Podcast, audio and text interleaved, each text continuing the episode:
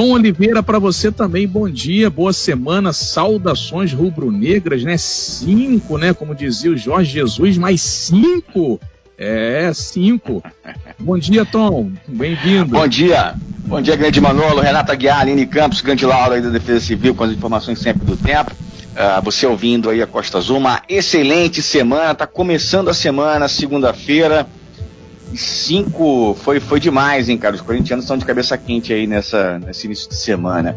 Bom, mas vamos, vamos nessa. O, lá em Brasília, o presidente da Câmara, Rodrigo Maia, negou a possibilidade de prorrogar o estado de calamidade pública, muito menos os efeitos do orçamento de guerra, a emenda constitucional 106, que flexibilizou regras fiscais para combater a crise do coronavírus. A declaração foi dada no sábado, é, um encontro virtual promovido pelo grupo XP Investimentos. Então, o Rodrigo Maia, presidente da Câmara, dizendo que é, a estrutura é, construída para enfrentar a pandemia de Covid-19 tem data para acabar, 31 de dezembro. O Renato falou, inclusive, começou falando aí de coronavírus, dos cuidados, né? A gente lembrar os números, são 5 milhões 235 mil 344 casos confirmados desde o início da pandemia e 4 milhões 650 mil e 30 recuperados. O número de óbitos é de 153.905 no final de semana, o Ministério da Saúde tem lá o painel, né? É, covid.saude.gov.br, onde são disponibilizados os dados da Covid no Brasil. Sempre no final de semana, o número de casos é, é um pouco menor, né? Acho que na contabilização geral foram 230 novos casos, novos óbitos aí é, de sábado para domingo e 10.982 é, novas contaminações é, também nas últimas 24 horas de sábado para domingo. Aí você deve tomar todos aqueles cuidados aí para não se infectar. Você já está careca de saber.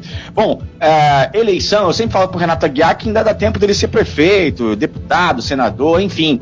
Lá em estado de São Paulo, é, cinco candidatos com mais de 90 anos concorrem a cargos é, de vice e vereador. É, pela legislação brasileira, essa galera não precisa mais votar, mas pode concorrer e pode até ser eleito e governar, enfim.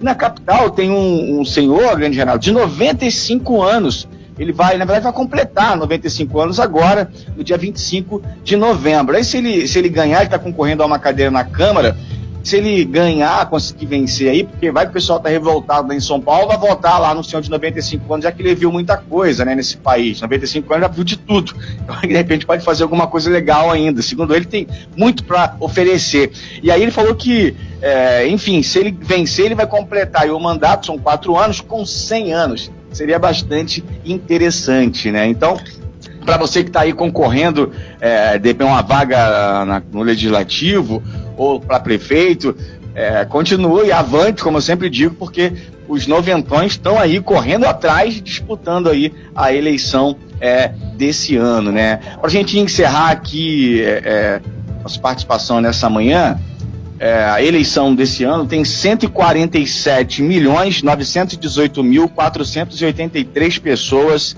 aptas a votar, um crescimento de 2,66% em relação à eleição de 2016. Eu estava vendo aqui um dado é, interessante, por exemplo, o número de pessoas do eleitorado com nível superior são apenas 15 milhões 800 mil 520 pessoas. A gente vê o quanto na educação superior ainda tem pouca gente no país com nível superior completo, nesse universo que é de muita gente. Isso só na questão das pessoas que estão aptas a votar, né, que são 147 milhões 918 mil 483 é, pessoas, a maioria é mulher e aí a gente vê aqui nesse número, me chamou a atenção, apenas 15 milhões 800 mil 520 pessoas têm nível superior no país. Então a gente vê que a educação é de nível superior que avançou, mas precisa avançar ainda muito, né? Porque ainda é um número bem pequeno isso, isso em vista só do número de eleitorado, de pessoas aptas a votar, né? Não é do total aí de brasileiros nesse país. Então é isso, pessoal. A educação, a gente precisa cobrar mais aí, que a gente está na época de, de eleição, educação continua sendo um dos grandes gargalos aí desse país. Ok, Tony, tem uma reflexão, tem uma reflexão que tem que ser feita aí rapidamente. É o maior número de eleitoras mas é o menor número de candidatas, é uma dificuldade aí para ter candidatas. É, tem até a lei aí, tem que ter 30% de candidatas, então as mulheres têm que se interessar mais pela política de qualidade. E outro dado interessante também é que a própria rainha da Inglaterra, ah, mas é rainha da Europa, já tem quase 100 anos, está firme e forte lá, fez a sua centena e ela segue firme e forte aí, já virou século e o caramba, já viu guerra, já viu tudo. E ela tá lá firme, firme, firme e forte lá. Agora o detalhe é o seguinte: aqui em Angra nós temos nove candidatos a prefeito e seus respectivos vice e um exército aí de quase 400 candidatos aí a vereador. Talvez a gente vai ver muita disputa, mas é só para lembrar que na Câmara são 14 cadeiras, ou seja, é o vestibular bem acirrado. E quem é que faz a prova? O eleitor. Aline. Se fosse vestibular mesmo, seria muito bom. Teria gente que não ia poder nem concorrer, inclusive, para ser vereador de Angra. Mas, enfim, essa questão que você falou, Renata Guiar, sobre as mulheres, que deixa bem claro que elas, elas não concorrem porque elas não estão criando esse interesse, ainda não tem esse hábito, né, delas se candidatarem candidatarem, não é porque elas estão impedidas de se candidatarem, que fique bem claro, viu? Tem que haver também uma ação para incentivo para que essas mulheres também possam estar aí à frente dessas casas do legislativo, enfim. Então não é porque elas não, não querem, tá? Não podem, é porque elas infelizmente não querem ou por algum motivo elas ainda se sentem ah, acolhidas por conta disso, né, Renato?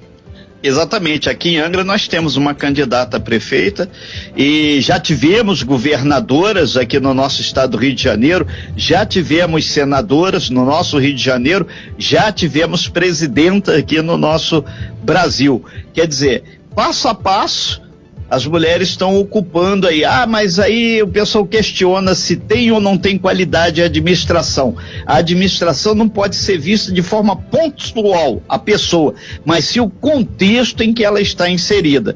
Que não adianta a pessoa ser rainha da Inglaterra se tem um primeiro-ministro que não é legal. Tô Oliveira. É, para a gente encerrar, a Aline já tem que ir para o comercial, esse assunto é muito interessante. Outro dia, inclusive, eu tenho sua matéria aqui, que tem um pessoal querendo, é, um anteprojeto, inclusive, que pode virar um projeto de lei lá na Câmara, de dividir, né, é, é entre 50 e 50, 50% homem, 50% mulher é, no Congresso, enfim, na, nas Assembleias Legislativas. Seria muito interessante isso, porque aí a gente teria é, dividido ali, né, mulheres e homens aí no, no comando Cota? do é país. Isso? Oi? Seria como se fosse uma cota? Teria que ser não, específico? Não, não é cota, não funciona como cota. Seria, mas aí teria que mudar na, na lei e de dividir, já que não somos homens e mulheres, aí seria, no caso, a, a dividido, homens e mulheres governando é, 50% para mulheres, 50% para homens, entendeu? Então isso aumentaria também mais a chance das mulheres Sim. aí e até o interesse também. Dá para contar no dedo, isso não é só aqui no Brasil, mas no mundo, né? A quantidade de mulheres que estão no poder. A gente tem o quê? Na Alemanha, da Nova Zelândia, que inclusive a primeira-ministra lá Agora, venceu com folga ontem, inclusive a eleição lá anteontem. É, então, se assim, dá para contar no dedo pelo país. Então seria bastante interessante isso. É um anteprojeto, vamos ver se vai chegar lá na Câmara, lá em Brasília, e essa coisa vai andar ou não. Vamos acompanhando. Aline, um abraço para você avante, porque tem sempre alguém na nossa frente. Valeu, Tom. Obrigado, Tom Oliveira, aí participando com a gente, sempre com notícias importantes de Brasília. Só pra gente agora, Renato, dar uma respirada aqui, é, dar uma. Se falar do Flamengo, desliga o seu microfone, hein? Só pra você saber. Oi? Corta, Aline, corta. Se você falar do Flamengo, eu vou desligar seu microfone. Não, não vou falar do Flamengo, não, Aline. Só pra gente ir pro comercial aí, tomar hum. uma água e no banheiro rapidinho. O Tom Oliveira falou de um senhor de 95 anos, candidato aí às eleições. Renato, eu vou te fazer uma pergunta aqui se você lembra do seu Peru, Renato. Seu. Lembro. Lembra, hein? Então, seu Peru, que é, é da escolinha do, prof, é, professor, professor Raimundo. Raimundo, Renato, Orlando Drummond, ele fez ontem 101 anos. Seu peru, que faz também a voz do Scooby-Doo, né? Aquele cachorro medroso ali, né? Que tem o Scooby-Doo.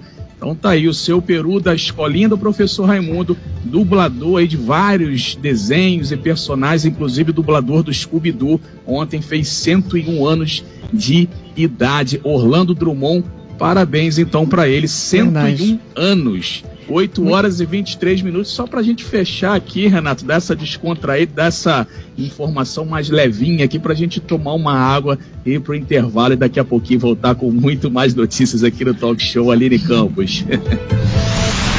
Você bem informado. Talk Show.